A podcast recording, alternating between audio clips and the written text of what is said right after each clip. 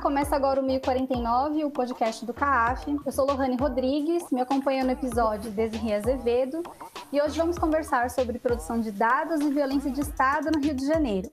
Para isso, a gente está aqui com dois convidados, o Daniel Hirata, que é professor de Sociologia e coordenador do Grupo de Estudos dos Novos Ilegalismos, o GENI, na Universidade Federal Fluminense. Oi, Daniel, tudo bem? Tudo bem, Lorraine. Prazer estar aqui. Obrigado pelo convite.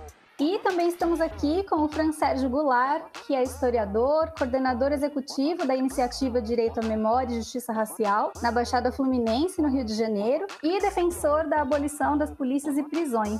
Oi, Fran Sérgio, tudo bem? Seja bem-vindo. Opa, boa tarde aí a, a todos e todas. É assim, um prazer aí, obrigado pelo convite para a gente poder contribuir com essa discussão.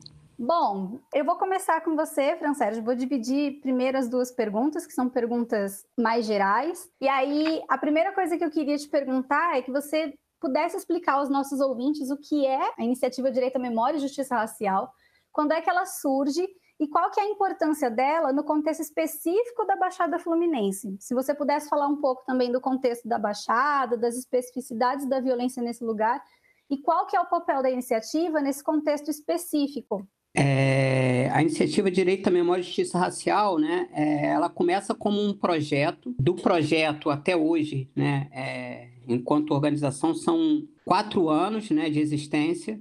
Ou seja, qual é a nossa pauta, né, o que, que a gente quer construir no território da Baixada Fluminense. Né? A gente vem fomentando todo um processo né, de formulação de discussões no campo da segurança pública, né, de enfrentamento à violência, do, à violência de Estado, mas com um diferencial. Né? A gente tenta ressaltar esse diferencial, né, como que a gente tem tentado incidir né, nessa discussão de política, de segurança pública, de segurança pública, é, mas a partir de, de, de um viés da centralidade do enfrentamento ao racismo, e com relação aos privilégios da branquitude. É, e quando vocês fizeram o convite, eu fiquei muito feliz, né, porque eu acho que muitos dilemas, muitos problemas de segurança pública que a gente vivencia hoje se deve a que parte da branquitude construiu, inclusive do campo progressista, né? Por não debater o racismo, por não debater, inclusive questões de classes, né? Então acho que assim, não respeitar essa epistemologia, esse conhecimento que é produzido cotidianamente nos territórios né, da Baixada e de favelas do, do, do, estado do Rio de Janeiro. Então, a gente né, tenta se construir, tenta incidir na política de segurança pública é, nessa perspectiva, né, na centralidade do, do debate do racismo e, e, dos privilégios da branquitude. A gente está né, sediado na Baixada Fluminense, então, assim, Baixada Fluminense é um território, segundo o censo do IBGE, é o território mais negro do estado do Rio de Janeiro, né, segundo o último censo. Né? Então, assim, a, a maior parte da população negra habita esse território da Baixada Fluminense, que é composto de 13 municípios. Esse território tem todo um histórico de, de resistência, né? Então, né, a gente sempre fala das duas, mas eu prefiro também iniciar por processo de resistência. Né? A gente teve o quilombo, né? É, do Iguaçu, né, que foi um dos quilombos mais resistentes da história do Brasil, né, é, no enfrentamento à violência do Estado. É, só que poucos conhecem essa história. E aí é por isso que a gente tem que construir, por isso que a gente tem que contar isso. As nossas narrativas são importantes. Mas hoje é um território que já vem há algumas décadas, né? Desde o processo da ditadura militar, né? O que com legado aí dos grupos de extermínio, né? É, e que hoje culminam, né? Com o que são as milícias, né? Então, é, entender a Baixada Fluminense, claro que, né? É, entendendo toda a diversidade territorial, mas entender a, Baixada Fluminense é entender que a iniciativa e os moradores da Baixada Fluminense é, vivem sobre o crivo de uma política de segurança pública das milícias. Né? Então, assim, muitas das coisas que a gente está vendo agora, né, do processo do bolsonarismo, né, das milícias, milícias todas no Brasil e tudo mais, eu digo que é, muitas organizações e muitos movimentos né, deveriam estabelecer diálogo com esse território da Baixada Fluminense e da Zona Oeste da cidade do Rio de Janeiro, que são territórios já dominados por milícias né, há muito tempo. Né? É claro que não é homogêneo essa dominação, claro que tem outros poderes, mas há uma hegemonia das milícias no território da Baixada Fluminense, que é um desafio para a gente. Né? Recentemente a gente produziu um artigo é, como é produzir política popular em territórios de milícia. Né? Então, a gente tem que ter todo um cuidado nesse processo de construção. Mas é isso. Bom, obrigada. E aí, aproveitando aqui o, o gancho que você deu, pensando nesse diálogo, eu vou fazer a mesma pergunta para você, Daniel, que é, eu queria que você explicasse aos ouvintes o que, que é o GENI, o Grupo de Estudos dos Novos Ilegalismos, quando é que ele surge e como é que ele se coloca, tendo em vista que essa produção de dados ela é antiga no país e tem aí o campo da segurança pública em torno disso. Então, como é que o GENI se coloca em relação a esse campo de produção e análise de dados sobre violência de Estado? Legal, maravilha, Lorraine. Então, o GENI então, é um grupo, como você falou no início, né, sediado na Universidade Federal Fluminense. Ele é coordenado por mim, pela Carolina Grillo, pelo Renato Dirk e pelo Diogo Lira somos os quatro coordenadores, enfim, tem um conselho consultivo também com outros professores de outras universidades, tem muitos alunos vinculados ao, ao Geni também, e todo mundo trabalha junto ali, né? Alguns nos temas que são os temas prioritários do Geni, né? Mercados ilegais, grupos armados é, e violência de Estado. Né? No, nos últimos anos, né, enfim, a gente é, se concentrou é, bastante né, nesse tema da violência de Estado, particularmente na letalidade policial e, e especificamente para o caso das operações policiais, né? muito inspirado no trabalho de outras organizações é, da sociedade civil, né? a gente é, começou a produzir dados sobre as operações policiais, que são as as circunstâncias, são as situações aonde a letalidade policial ocorre aqui no Rio de Janeiro, né? Mobilização de centenas de homens, carros blindados, chamados caveirões, helicópteros né, blindados, que são utilizados como plataformas de tiro, enfim, tem todo uma, um aparato bélico que é montado para a realização dessas operações policiais e, e são nessas operações aonde é, é, as forças policiais matam, né, enfim. E, o, e, a questão, o fato, né, enfim, mais é, marcante, né, é que nós não temos dados oficiais sobre operações policiais. Ou seja, as operações policiais elas são o grande instrumento da ação pública nessa área de segurança, né? porque as, as operações policiais concentram né, recursos financeiros, tecnológicos, humanos, né, enfim, muito grandes. A gente não tem nenhum tipo de, de, de informação que ajude a colocar esse tipo de ação sob escrutínio do debate público, né? Nós, a gente acha que seria desejável, né, informações é, oficiais sobre as operações policiais, mas já que elas não existem, é, é trabalho da sociedade civil produzir também esses dados para que a gente tenha, né, enfim, informações qualificadas, de qualidade, para é, entender, afinal de contas, quantas operações acontecem, aonde elas acontecem, quem fez essas operações policiais, qual é o saldo que se tem dessas operações, qual é, qual é a eficiência, a eficácia que essas operações policiais têm para os objetivos que elas se colocam, né? Enfim, e aí tem uma questão que quais são as justificativas, as motivações dessas operações? Tem uma série de questões, né, que decorrem da gente é, é, realizar um trabalho de levantamento e monitoramento das operações policiais aqui no Rio de Janeiro. Essa é uma, é uma questão que tem ocupado muito o Geni nos últimos anos, né? E como eu disse, enfim, isso é um trabalho que nós não inventamos, né? Tem diversas organizações que é, é, come, tem várias organizações que começaram mais ou menos ao mesmo tempo fazer esse levantamento, né? A Redes da Maré, é, o, o, Observatório da Intervenção do SESEC, o, o próprio Fogo Cruzado, que, que, que, monitora tiroteios, mas que tem uma categoria lá que são os tiroteios com presença de agentes de segurança, que é próximo, né, enfim, das operações policiais. A iniciativa Direito à Memória e Justiça Racial também produz dados sobre operações policiais na Baixada Fluminense, que é muito importante, porque ali tem, como o Francês já, já colocou, né? A Baixada ela é um lugar é, em que se produziu uma invisibilidade muito grande e é um lugar muito central no contexto mais geral do Rio de Janeiro. Então, assim, acho que tem uma rede de, de, de instituições produzindo dados sobre operações policiais que é o que tem feito avançar a discussão. Maravilha. Eu vou entrar ainda um pouquinho nessa questão da produção de dados. Você disse que não há dados oficiais sobre as operações policiais no Rio de Janeiro. E aí eu queria saber por que, que não existem esses dados e qual é, é a importância de tê-los. Mas antes de você tocar nesse ponto, eu queria que você explicasse o que, que é uma operação policial no Rio de Janeiro. Porque me parece algo muito específico de, daí, mas é um pouco abstrato na cabeça de muita gente, apesar de cotidianamente a gente escutar na mídia, operação policial na zona norte do Rio de Janeiro ou na zona oeste do Rio de Janeiro. É importante dizer né, que até 2017 a gente não tinha nem mesmo uma, uma definição oficial do que é uma operação policial.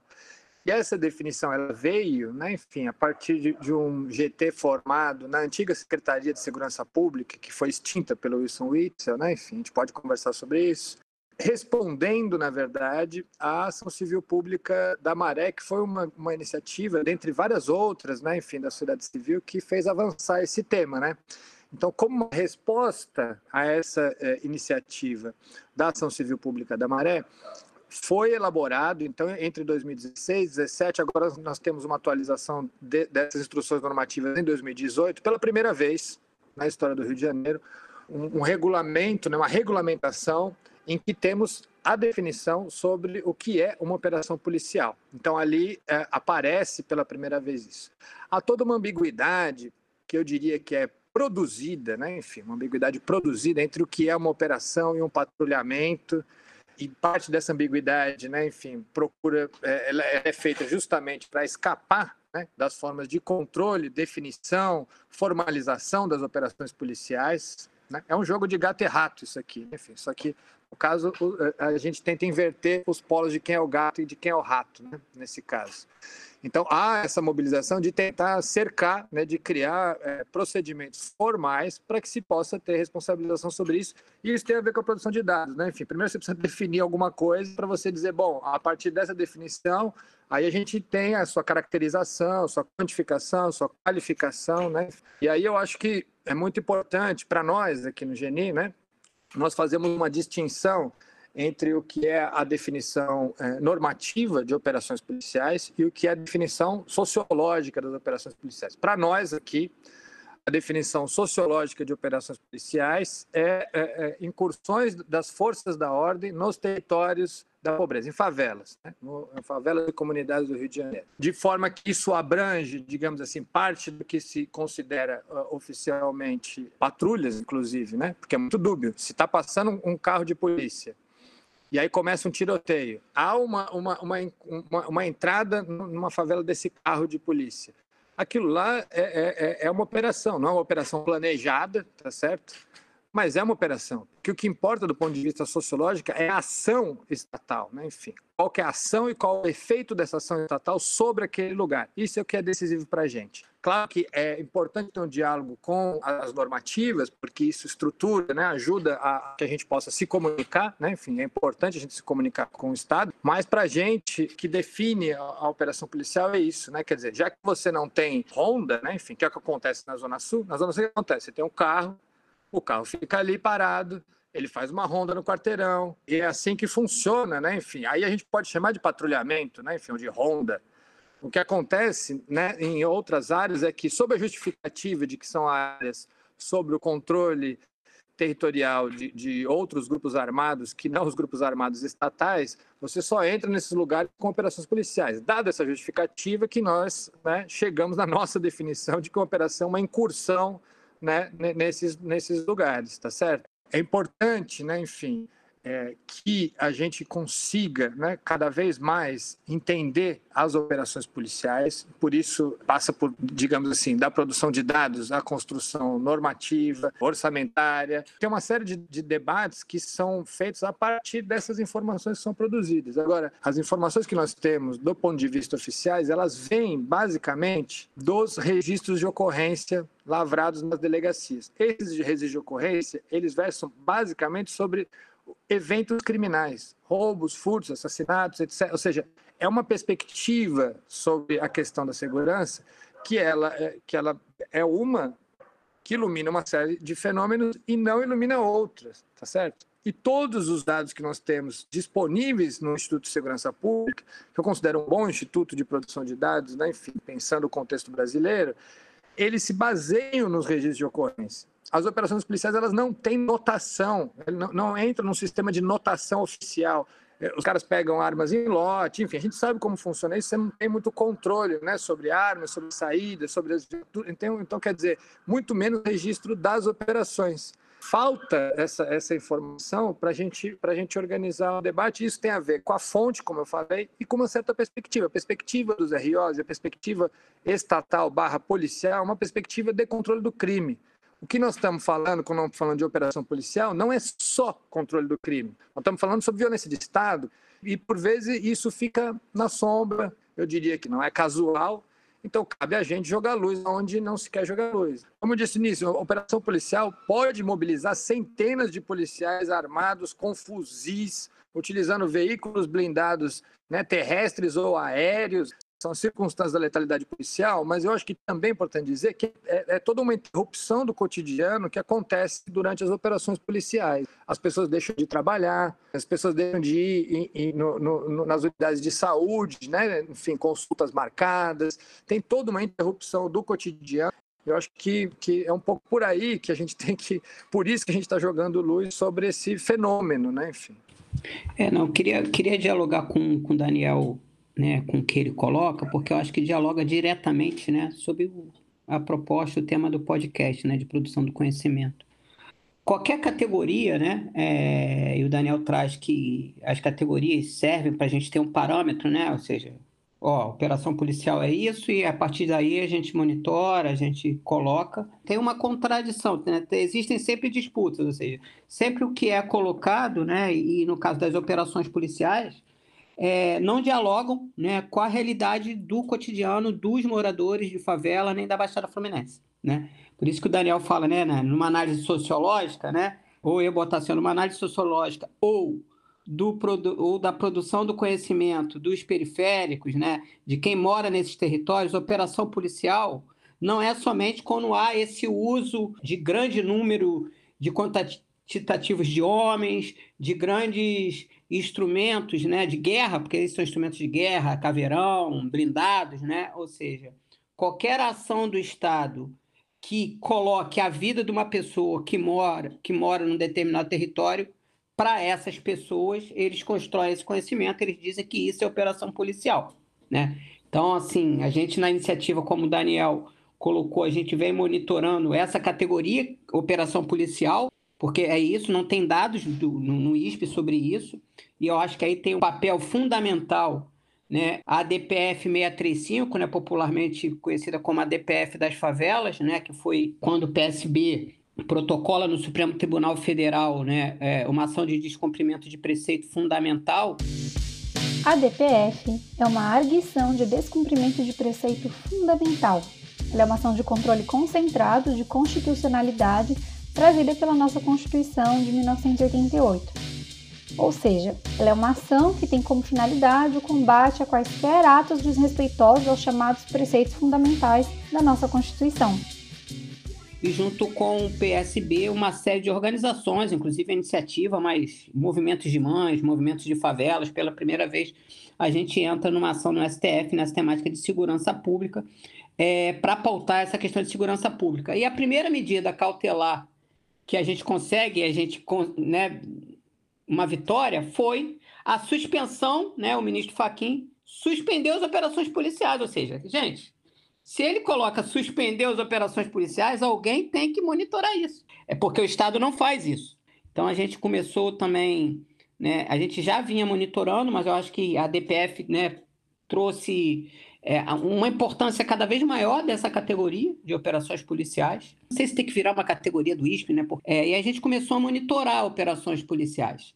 Então, se você pegar a normativa do Estado, né, a gente tem tido, em média, nos últimos meses, a gente produz mensalmente esse boletim de operações policiais na Baixada Fluminense. A gente tem tido uma média de 40, de 30 a 40 operações na Baixada Fluminense por mês. Se você for pegar a nomenclatura, a normativa do Estado, de 43, esses números vão cair para metade. E aí entra a construção da epistemologia periférica como uma produção de contranarrativa. E aí a universidade vai tratar isso a partir de uma análise sociológica, ou seja, essa produção do conhecimento que permite a gente afirmar que na Baixada Fluminense foram produzidas 40 e poucas, 30 e poucas operações policiais.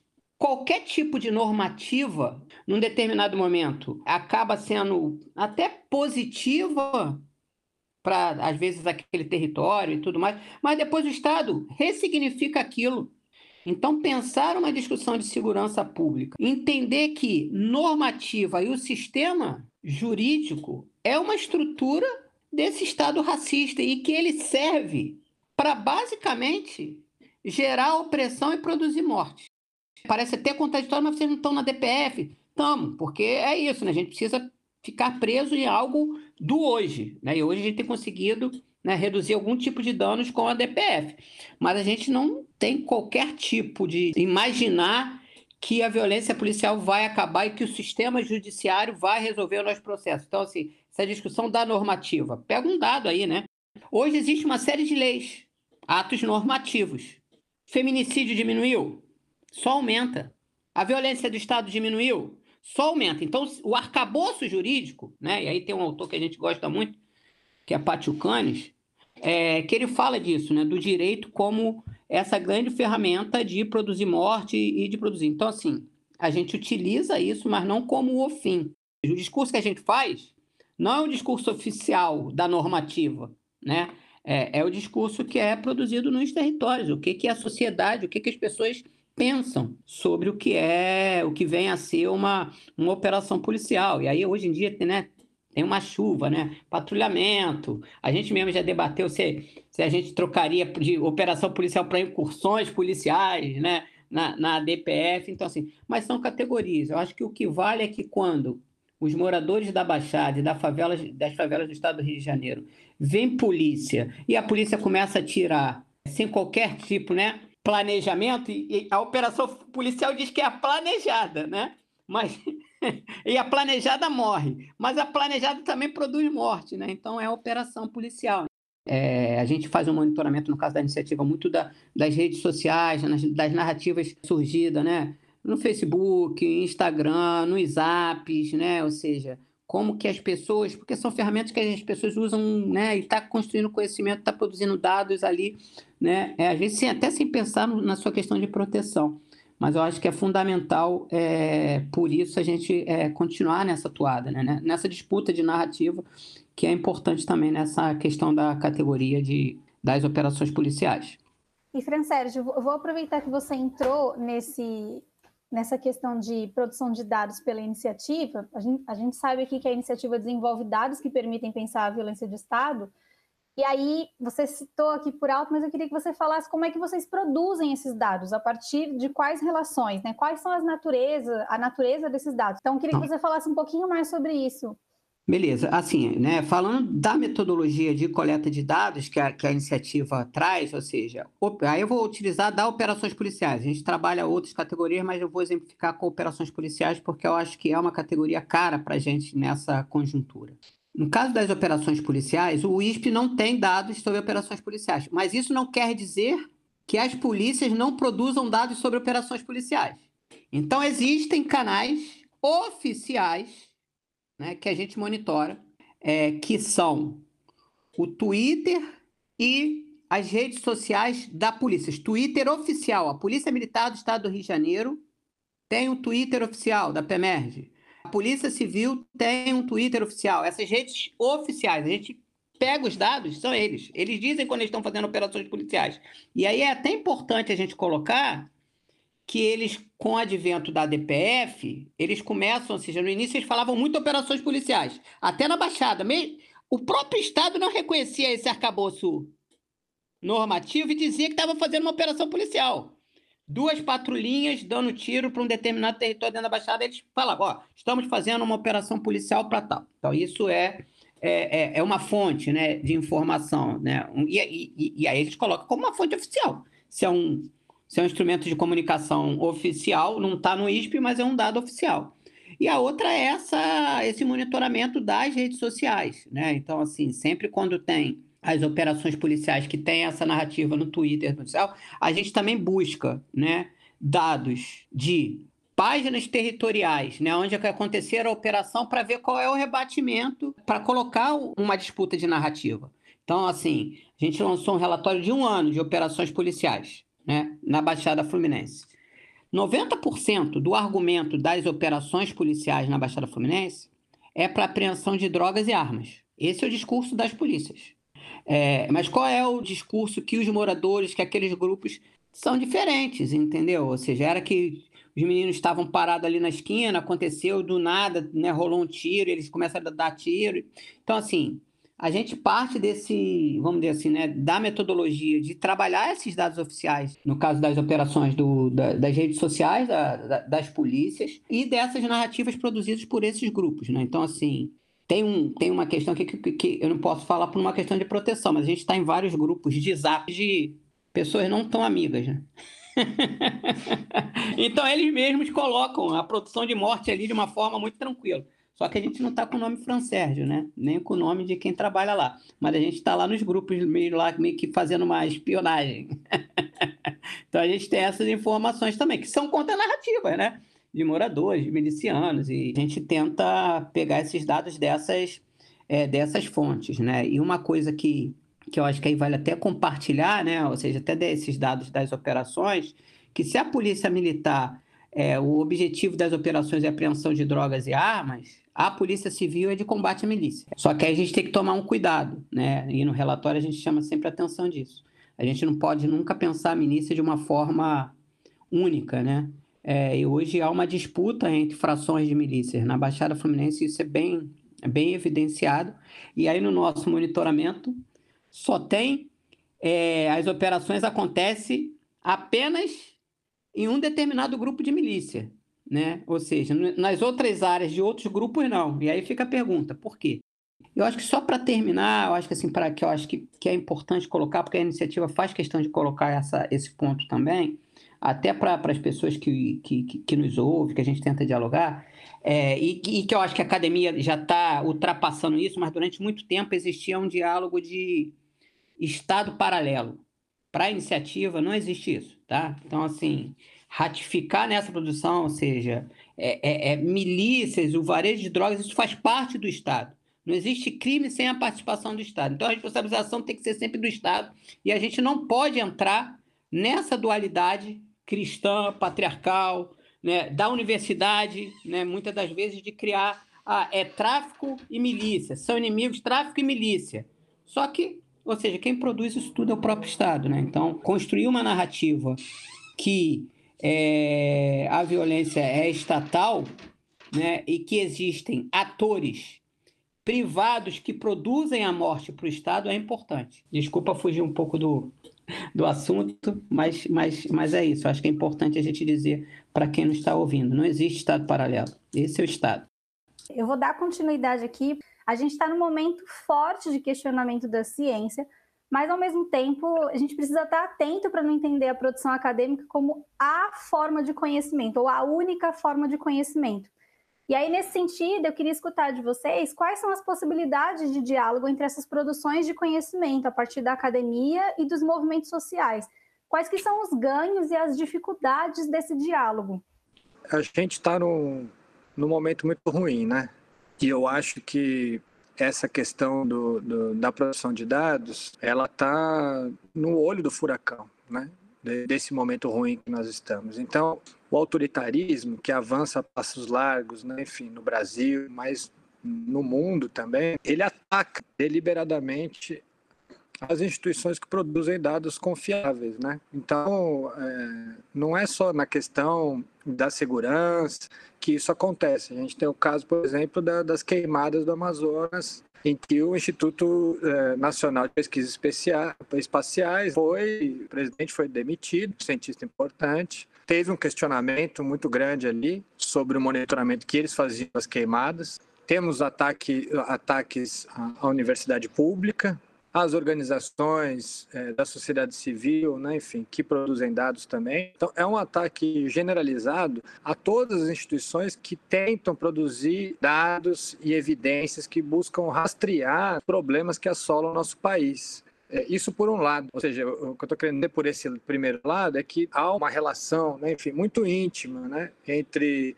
espaço público, espaço de, de deliberação pública e é, produção de dados? Enfim, tem uma, uma, uma, relação entre essas duas coisas que é, que é de muita proximidade. Né? Ou seja, produz, a gente produz dados que tentam ser referência num debate e que podem ser questionados, porque faz parte do espaço, do espaço público o questionamento, né, enfim, dos dados que estruturam os termos do debate. Agora, o que a gente tem né, com o avanço do autoritarismo é a quebra de todos os padrões de equivalência da possibilidade de você fazer um debate. Porque quando você pega uma madeira de piroca, entendeu? Como é que você vai dialogar com uma madeira de piroca? fica difícil, né, enfim. E no caso da segurança pública, o que nós temos são ações que não se baseiam em nenhum dado empírico, a não ser a visão dos próprios agentes de segurança, dos próprios policiais, de modo que isso é um olhar, é um olhar, mas é o único privilegiado e não tem mais nenhum olhar sobre essa questão, né? Enfim, acho que nós temos uma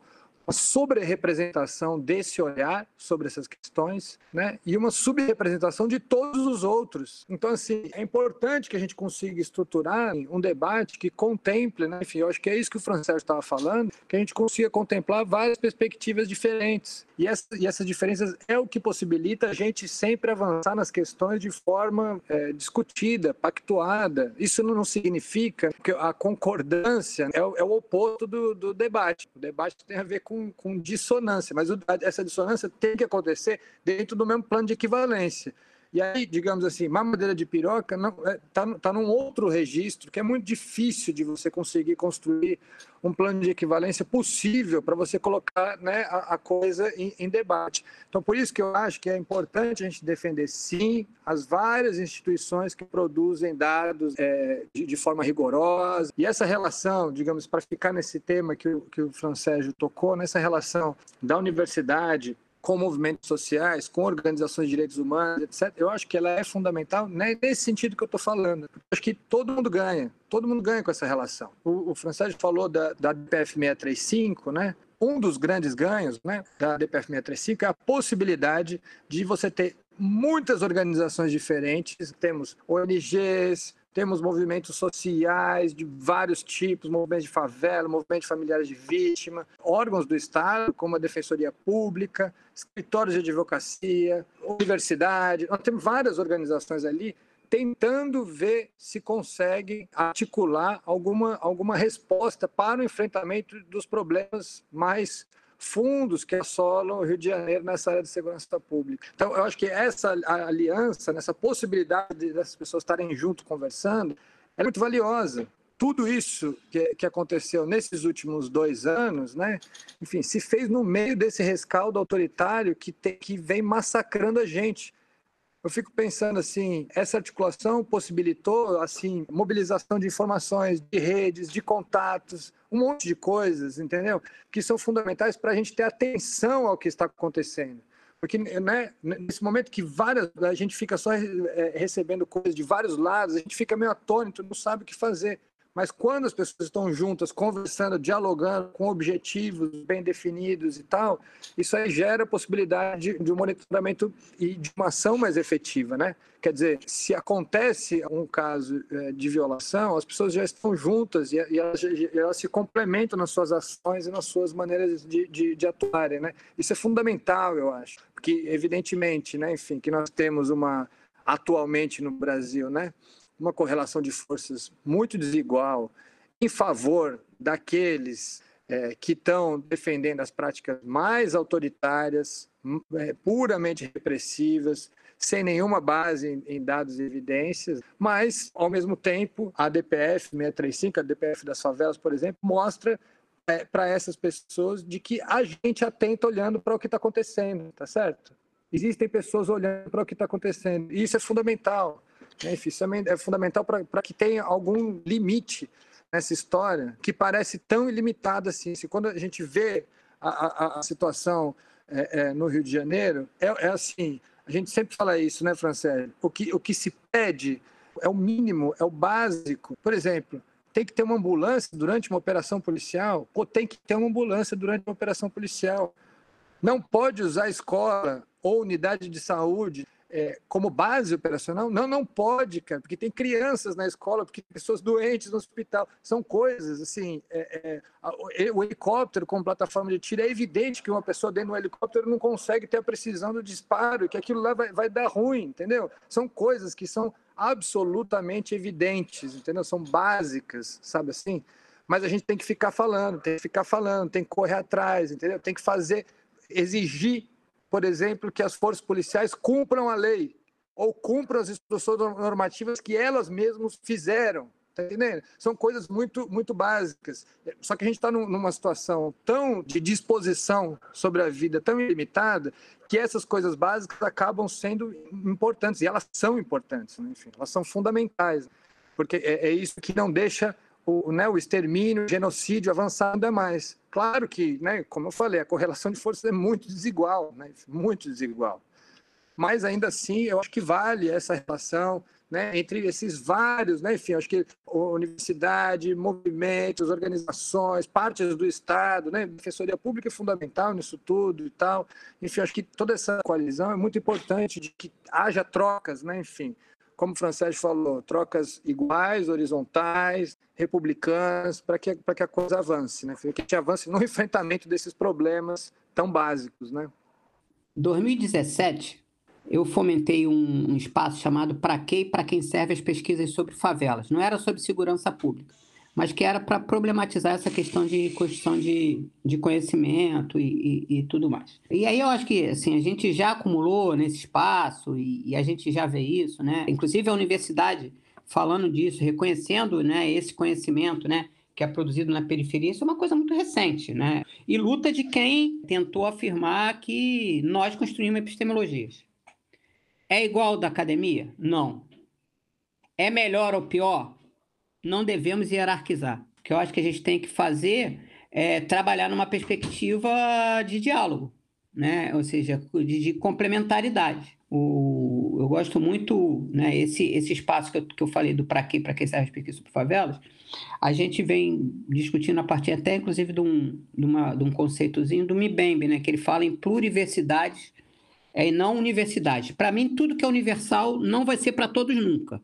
Então, a universidade nunca vai ser para todos, porque ela segue um projeto político, e se a gente está no sistema capitalista, né? Daniel Irata, Lohane, Desirê são pontos fora da curva, né? Que tentam produzir dentro desse sistema, mas a hegemonia não somos nós dentro dessa universidade. E aí pensar pluriversidade é importante. E aí, nesse debate de conhecimento, e aí eu acho que sempre eu tenho um amigo, né? Eu vou até citar aqui porque um amigo ele sempre fala, Sérgio, mas nesse processo do bolsonarismo, é, pautar essa questão tem que ter muito cuidado. E que bom que você fez essa pergunta, Lohane. Né? O que é ciência, o que não é ciência, né? Meu Deus do céu, não, não, não. saber é uma coisa, conhecimento, ciência é outra, então fica várias essas categorias. É, e aí eu concordo que a gente tem que tomar cuidado. Mas aí eu queria, talvez, produzir como resposta outras perguntas. Quem afirmou que é ciência? Basicamente, se você for pegar a ciência hoje que tem hegemonia na universidade, não foi a classe trabalhadora, não foi. Foi um grupo, né? Eu estou falando só de Brasil, mas foi um grupo que tem um privilégio e que produziu é, é, basicamente isso, sem generalizar. E por que, que eu estou falando isso? E foi muito engraçado que uma vez me chamaram e a pessoa falou assim. Aí eu perguntei: o que, que é ciência para você? Para essa pessoa? Ela falou: não, ciência tem que ter método. Aí ela veio justificar que ciência precisa de método. Aí eu demonstrei que o conhecimento da favela tinha método. Tem método de coleta, tem método de observação, tem método... A gente utiliza vários métodos. Talvez, aí eu acho que vale uma discussão é, isso é feito no modelo da universidade? Não. Mas a gente utiliza de metodologias para construir esse nosso conhecimento. Então, o que a gente constrói, e aí por isso que eu falo, eu, eu, a gente fica nessa discussão de epistemologias, que é um debate que, que, que a gente faz. Quando eu vou para os debates mesmo grande, eu falo assim: a gente produz ciência. Eu sei que vai dar treta, Eu sei que sempre dá treta, porque não, mas aí vocês estão muito pré, próximo ao, aí entra nessa questão da proximidade com o objeto. Não, vocês, vocês moram lá, vocês não podem falar do que vocês vivem. Não, não é bem assim, não. É a neutralidade, gente. Que mundo vocês vivem? Não existe neutralidade em lugar nenhum do mundo. Ou seja, que ciência é essa que ainda preza isso? Ou seja, né? Essa ciência eu não quero. Claro, eu não posso detonar no processo da conjuntura bolsonarista, né? Por isso que com as pessoas, né? É, como o GENI e outros grupos, né, como o Instituto de Relações Internacionais né, da professora Manuela, a gente tem estabelecido um diálogo para colocar isso, né? Eu acho que assim, para se afirmar, né? A gente produz conhecimento. É uma coisa que eu acho que já está superado, chamar favelado, periférico para dar depoimento. Eu brinco, quando alguém me chama para dar depoimento, eu falo assim, é típico, né, da branquitude. Eu não vou dar depoimento, eu vou compartilhar o meu conhecimento.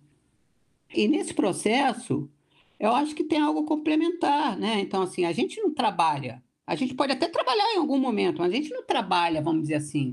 No caso da iniciativa, a gente utiliza de, de, de dados estatísticos, né? Mas a estatística não é o nosso grande modelo, ou seja, a gente parte muito mais de uma análise de discurso, de uma análise de, né, dessas narrativas, ou seja, só que tem método aí de coleta, né? Vocês têm uma produção de conhecimento que é desses territórios. Então, e aí eu acho que o, o caminhar é que não há espaço para hierarquia de conhecimento. Eu acho que a gente está começando vagarosamente.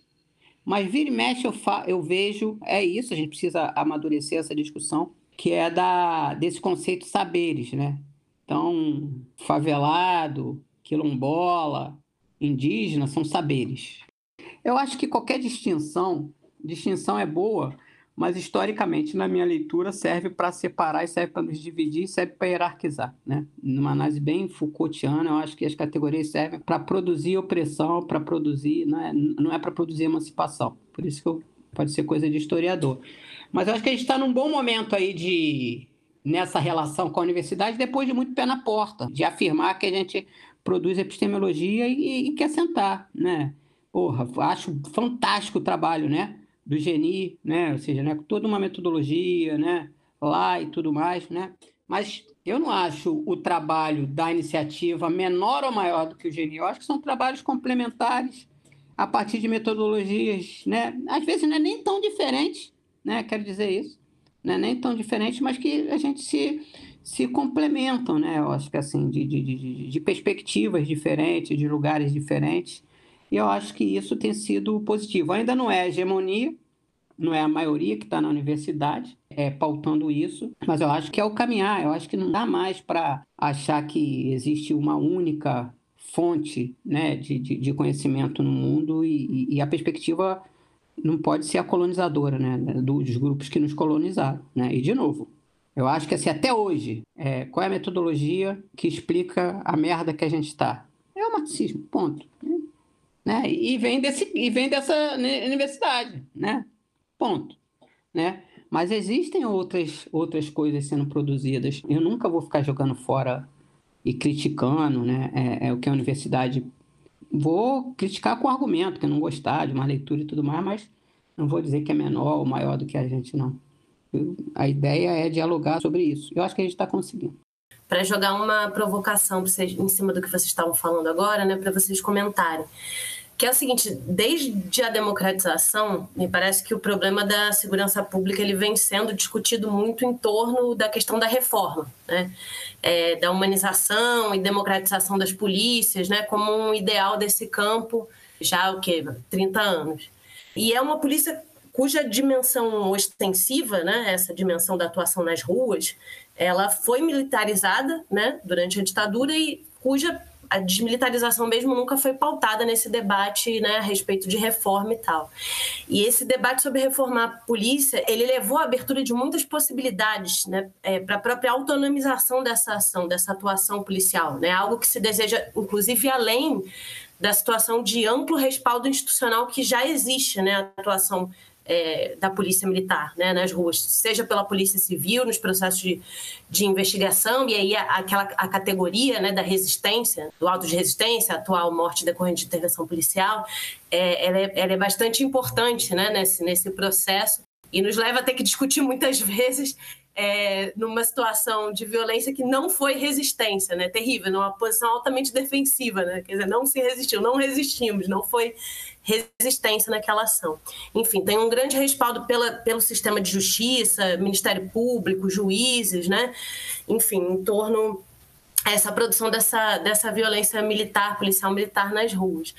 E aí, o, o, o, que eu queria perguntar, já que vocês entraram na questão da DPF, né, justamente de, é, de como na, na DPF é, se torna possível fazer essa discussão mais de fundo dessa vontade de autonomia das polícias, né, de autonomização, quer dizer, de não ter controle, né, de, é, enfim, e a falta de dados tem relação com isso, né? Acho que no Rio de Janeiro, a questão das operações policiais elas são destacadamente mais importantes no processo da segurança pública do que em outros lugares, mas aqui em São Paulo pode fazer um comparativo, por exemplo, com as, as chamadas operações saturação, que é muito parecido, né, que são operações que a polícia justifica como formas de sufocar os ganhos do tráfico, digamos, né, é, e que também não tem nenhum controle, que também a gente não sabe quantas são feitas, a gente também não sabe quais são os resultados, enfim ou as operações pancadão, né, que, é uma, que são operações que são feitas aqui em São Paulo é, em torno à questão dos bailes funk, né, dos bailes de rua, que também são associados, por exemplo, com um suposto aumento de criminalidade relacionado aos bailes funk, que nunca foram demonstradas, né, é suposto. Né, então tem uma moralidade, tem uma suposição de criminalidade, enfim. Eu queria que vocês falassem um pouquinho sobre é, essa questão né, de como o Rio é, é, é, um lugar, todo mundo fala em laboratório, né? Mas como é um lugar importante nessa disputa pela, por essa autonomia das polícias e como na DPF isso pode ser pautado numa perspectiva distinta que seja essa da reforma, né? De reformar a polícia. É, eu acho, na verdade, enfim, é uma, é uma longa discussão isso aí, né? A gente poderia gastar o programa só em cima disso, né? Daria para responder em duas, dois níveis a, a tua pergunta, né, é, que é muito boa, né? É, primeiro, assim, a questão do, do, da reforma em geral. O que, que é uma reforma em geral? Eu acho que tem, assim, um nível das ações que passa pelas reformas, que é um nível mais normativo mesmo, tá certo? É o que a gente falou. Definir uma operação policial, quais são os protocolos, isso, isso gera cobrança, é, tentativas de responsabilização, etc, etc, etc. Agora, e desse ponto de vista, a gente sempre fica é, numa discussão sobre consideramos que a polícia é feita para fazer aquilo que ela anuncia que deve ser feito, que a prisão ela serve para aquilo que ela diz que ela serve para né, fazer, etc, etc, etc.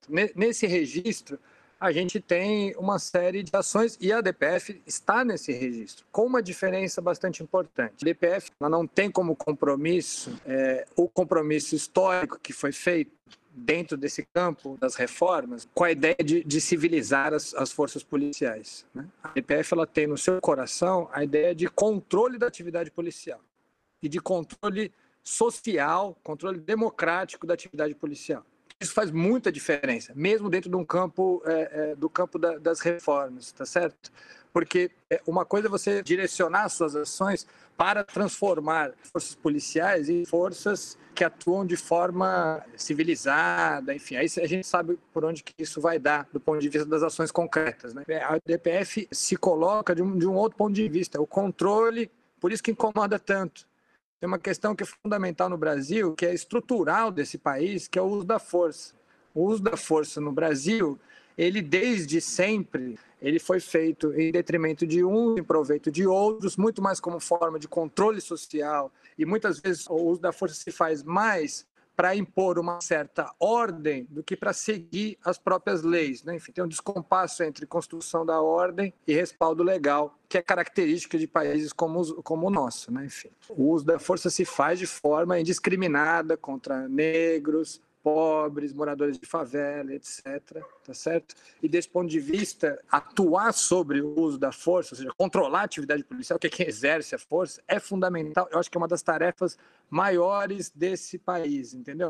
É, é uma questão que nós temos que enfrentar com muita seriedade. E, ficou claro que os controles internos das polícias, né, corregedorias, etc., os controles externos da polícia, Ministério Público, né, não foram até agora suficientes para que o uso da força tivesse um mínimo de respaldo legal que não fosse pura imposição da ordem, tá certo? Então, acho que, mais uma vez, reforço o que a gente estava falando na pergunta anterior, né? a necessidade de incorporar a sociedade civil para atuar no, no, no controle da atividade policial, para deliberar sobre o que é o uso da força nesse país. Acho que isso, enfim, tudo isso que não é, não é pouca coisa, me parece, entendeu? Está é, tá dentro, digamos assim, do escopo das ações da DPF e dentro, digamos assim, de uma perspectiva de uma reforma do Estado brasileiro. Por outro lado, a perspectiva, né, enfim, pensar isso de um ponto de vista mais estratégico, ou seja, e se a polícia, na verdade, é, é, atuar não para fazer aquilo que ela diz que ela deve fazer, mas para fazer outras coisas. Por exemplo, e se, vou dar um exemplo concreto, né? uma operação policial não for exatamente feita para controlar o crime, mas for feita para beneficiar tal grupo ou outro grupo. Aí, isso aí, é, entendeu? Aí nós estamos num outro nível de discussão, um nível mais estratégico, tá entendendo? Que não adianta você regulamentar pura e simplesmente a, a, maneira de realização de uma operação policial, porque tem um, um, direcionamento, né? Por exemplo, nós temos muito mais operações em áreas de controle do Comando Vermelho do que de milícia. Isso foge do escopo, digamos assim, do que é uma reforma, tá certo? Porque é uma questão de, de caráter mais estratégico e mais, mais política. Então aí tem outras ações que têm que ser feitas para atuar por ali, entendeu? Para quando, quando a gente percebe que as instituições elas, elas não fazem aquilo que elas dizem que elas deveriam fazer, entendeu? Por exemplo, é, o exemplo clássico é prisão. Prisão, né, ressocialização, reinserção, etc. Desde que a prisão existe, essa é o enunciado, digamos assim, funcional das prisões. E desde que as prisões existem, a gente sabe que é, a, a prisão não ressocializa ninguém, que a prisão não, não, não, não, não atinge esse objetivo. Então, que serve a prisão, então? E aí a gente a gente começa a descobrir outras coisas, né? Enfim, o tipo de ou, ou, funcionalidade outra das prisões. E aí a gente tem que atuar de uma maneira diferente do que fazer reforma das prisões. Porque se a gente faz reforma, isso só alimenta o funcionamento de uma coisa que diz que serve para uma coisa e serve para outra. Entender as positivações, né? Do fracasso das prisões, do fracasso da, da polícia, do fracasso do Ministério Público. Esses vários fracassos, eles produzem efeitos estratégicos que devem ser enfrentados também. Então, acho que, assim, no registro das ações que nós temos que fazer, a gente tem vários, vários lugares de enfrentamento diferentes que não, que não necessariamente se opõem, mas que têm, digamos assim, temporalidades diferentes. Né? São tempos diferentes para cada uma dessas coisas. Eu acho que é um pouco por aí, pelo menos é da maneira como eu vejo a coisa. Não, beleza. Acho que o Daniel, Daniel conseguiu fazer uma boa síntese do que até na iniciativa a gente vem tentando dizer, às vezes a gente, a gente avalia, né? A gente se autoavalia sempre e parece que às vezes não, a gente não consegue comunicar tão bem né? nessa discussão de reforma, abolição das polícias. E aí eu vou só utilizar um outro tempo, né? um outro conceito. Né? Eu acho que tem, não é temporalidades, eu acho que tem, é, processo tem a ver com o tempo, né? Eu acho que são, são processos que são vividos, né? E que são construídos, né? É, e na iniciativa a gente tem uma máxima de todos, a população periférica, a população negra, que é a materialidade da vida. Hoje, o que que a gente pode estar tá construindo? Ou seja, no, no tempo de hoje, né? Eu acho assim, a DPF tem sido uma ferramenta. A DPF só lança luz em alguns aspectos da segurança pública, né? E a polícia utiliza o discurso não, que parece que, que a gente está querendo acabar com a polícia. Eu quero acabar, a iniciativa quer acabar com a polícia. Mas na DPF a gente não quer acabar com a polícia, não. A gente só quer controlar o uso da força. É essa questão da, do que, que o Daniel falou, da temporalidade e da vida material. Né? E aí eu acho que tem algumas questões que nessa discussão da reforma da polícia, e o Daniel foi muito feliz, ou seja, quando você vê que as operações acontecem só em determinada fração de milícia, determinado varejo de drogas, tem um posicionamento político do Estado. Esse é o Estado, não é Estado paralelo. Então não adianta a gente estar tá tentando reduzir aqui, controlar o uso da força, mas o Estado é isso, é essa máquina de violar direitos. E aí reforma não vai dar conta. É o que a discussão que a iniciativa faz. Reforma não vai dar conta, porque a história nos mostra de novo, eu vou trazer a discussão do jurídico, dos processos normativos, e, de novo, né, o que, que é o técnico e o político e o que, que é a vontade política do Estado. A gente vem lutando para construir vários marcadores normativos. A gente existe vários protocolos. É importante? É importante. Mas sabe o que, que o Estado tem feito? Aí é uma análise da iniciativa. Eles pegam esse protocolo e eles falam que estão agindo. E aí eles são Estado. Aí a gente precisa ficar fazendo toda hora disputa de narrativa. Então, protocolo, a gente precisa também entender esses protocolos, de novo, como uma coisa que pode servir como parâmetro, mas que o Estado rapidamente ressignifica isso para justificar o uso descontrolado da força. Mas quem disse? A gente utilizou lá dentro dos parâmetros da lei a plataforma de tiro, né? Porque se for assim, pode. Vocês mesmos que construíram com a gente essa normativa. E aí, quando isso vai. E aí a gente faz a conta narrativa. Não, vocês rasgaram os marcos legais. Aí a gente vai para o judiciário. Quando a gente chega no judiciário, auto resistência que foi citada aqui, 95% dos casos são arquivados pelo sistema de justiça. E tem marcadores que comprovam que foi execução, que foi tira queima-roupa. E mesmo assim, eu acompanho, olha só como é perverso. Eu acompanho, já acompanhei muitas vezes tribunal, junto com mães e familiares. A primeira pergunta que os juízes fazem é perguntar se o filho daquela mãe tinha alguma relação com o tráfico. Ou seja, a vítima se transforma na pessoa que é acusada. Então, ou seja, tem uma questão estrutural que a reforma não vai adiantar. Então, assim, a gente está tentando controlar a polícia aqui e aí tem uma radicalidade. A gente precisa debater. Como é? Prisão não tem jeito, gente. Aí o que, que a gente faz? A gente luta para ter audiência de custódia, para que as pessoas não sejam encarceradas lá. Mas quando não tem jeito, quando a audiência de custódia não libera, o cara vai para lá, o cara vai se fuder lá dentro, né? Ou seja, é, é, é, isso são questões estruturais. E aí a gente, na iniciativa, a gente não quer perder o fio dessa discussão, de pautar com, com tranquilidade essa discussão de fim, é, é, de abolição das polícias e de reforma, mas dialogando com o que o Daniel colocou. É óbvio que a ditadura militar produziu um legado só que a discussão talvez não seja sobre a militarização das forças de segurança, mas seja esse histórico que o Daniel colocou do uso da força. Porque o marcador, ou seja, porque as forças do Estado sempre genocidaram e controlaram corpos. Então, não se inicia. É claro que o contexto da ditadura gerou como legado igual e, a gente tem feito um debate super bacana com a, a galera do grupo Tortura Nunca Mais, no Rio de Janeiro, sobre desaparecimentos forçados. Eles nascem por causa do processo da ditadura. E agora eles começam a vislumbrar que desaparecimento forçado não começa na ditadura. No processo de, constru... de constituição do Estado brasileiro, desde a invasão, o colonizador tirando corpos de África e trazendo para cá e desapareciam, vários corpos desapareciam. Ou seja, isso é constituinte do nosso Estado. Né? Então, eu acho que é de suma importância, e eu acho que talvez um debate seja importante, talvez que eu acho que isso junta todo mundo, eu acho que seja pautar a questão do uso do controle da força. Para amanhã, para um processo de construção, eu acho que é a abolição das polícias, porque mesmo a história nos mostra que mesmo produzindo protocolos, mesmo é, é, é, produzindo marcadores, ou seja, esses marcadores inicialmente dão conta, mas depois não dão mais conta. Aí a gente tem que construir outro marcador, parece que a gente sempre está. E aí a gente precisa de fato radicalizar, né? E aí tem uma coisa que não é de lugar de fala, não é de conhecimento. Por que, que o campo progressista não topa a discussão de abolição das polícias? Né? E só chega até reforma, por causa da materialidade da vida. Porque esses corpos que são, né, que se colocam no nosso campo como aliados, esses corpos não têm as suas casas invadidas sem mandados. Não tem caveirões quatro e meia, cinco horas em cima dos seus telhados das suas casas. Para eles, a polícia ainda tem jeito. Para a gente não tem jeito. Porque a gente já exercitou e a gente tem bebido muito do diálogo com o movimento, com parte do movimento negro americano, que eles têm trazido uma discussão e que para a gente é super importante, que eles falaram assim, ó, aqui a gente já teve presidente negro, a gente tem mulher no Senado, tem população LGBT em vários locais, e tudo mais. Mas quem continua morrendo pelas mãos da polícia, né?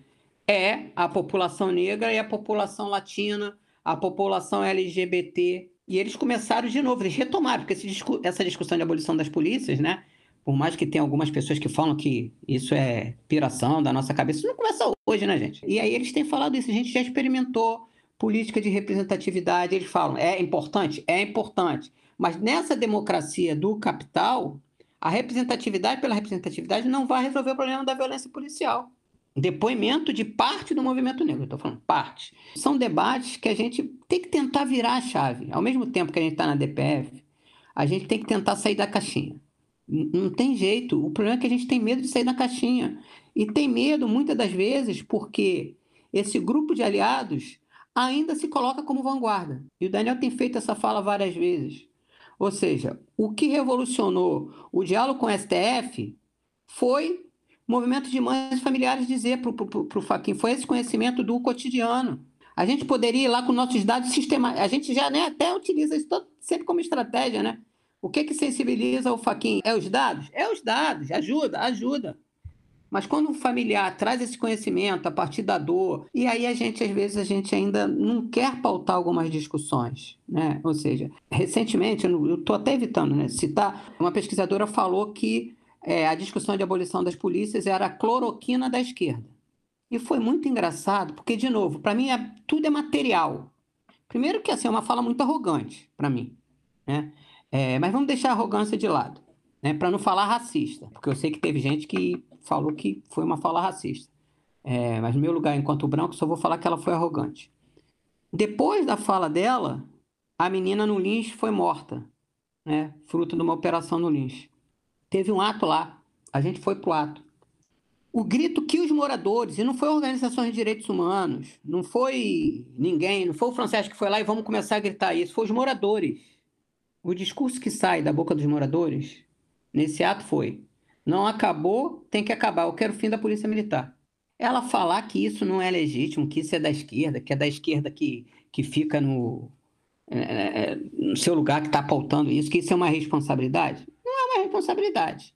Né? Agora, tem que ter cuidado para fazer isso. De novo, como Desirê, com relação à pergunta da Ilohane, falou com a pergunta da ciência, a conjuntura não é muito favorável, né? porque talvez essa discussão dê margem para a coisa piorar, mas eu acho que a coisa não vai. É o que, vai ser pior para a gente? E eu termino aqui. A gente fez essa pesquisa para ver se as pessoas topariam, não é para ver se as pessoas é, é abolicionista, da, queria a abolição da polícia, não. Nós perguntamos se as pessoas desejariam discutir a abolição das polícias. Né? É, claro que o público que respondeu majoritariamente era a classe trabalhadora. É, 80% falaram que topam o debate de abolição das polícias. Um dado que para a gente é isso, né? que é uma discussão às vezes básicas que a gente não faz, do porquê, para quê, que é para que serve a polícia?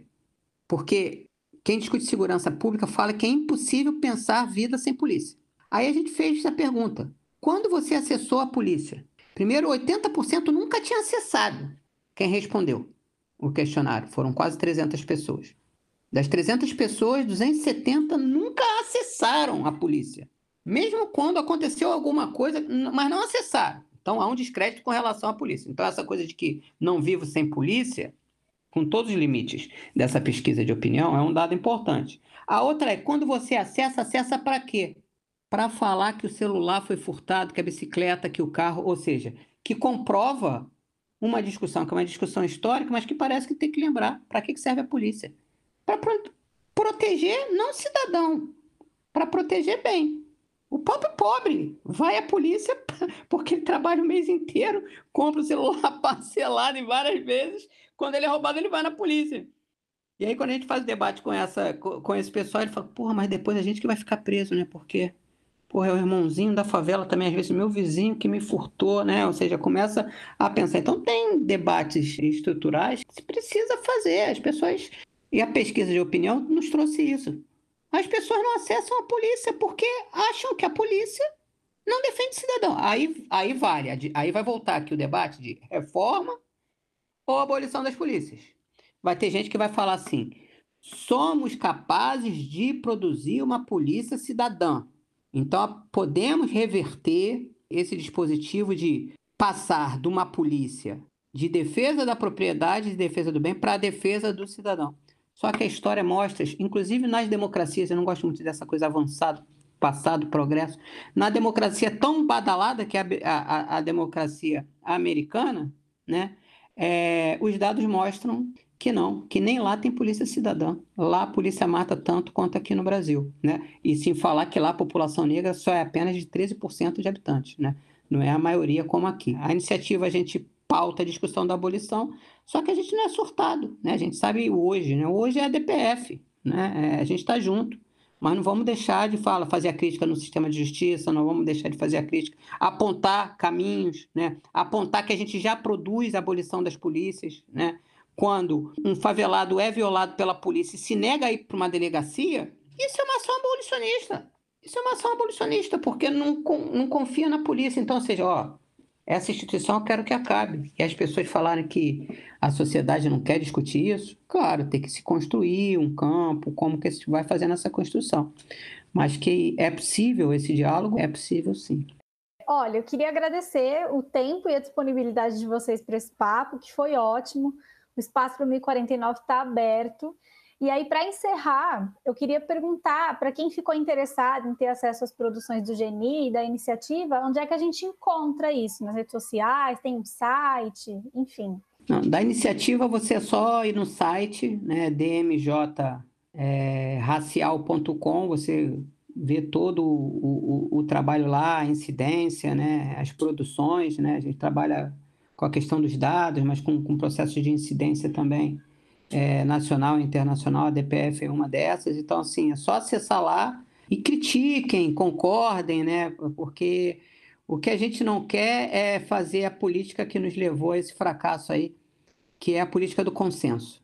A política do consenso não leva a gente a nada. Né? Eu acho que a gente precisa construir cada vez mais espaços. Né? Se a gente fala que, né, que somos democráticos, que, que né, defendemos a democracia, a gente tem que criar espaços para que essas opiniões, esses conhecimentos diversos. Então fica super, super de boa, né? As pessoas que estão nos ouvindo aí para mandar sugestões via o site, mandar críticas, concordar, discordar, porque é só assim que a gente constrói a luta mesmo, né? Então, dmjracial.com, também tem as redes sociais, mas aí é só botar Iniciativa Direito à Memória e Justiça Racial aí, Instagram, Facebook, Twitter, que você encontra mas eu acho que é onde que tem os produtos e tudo mais é, é no site.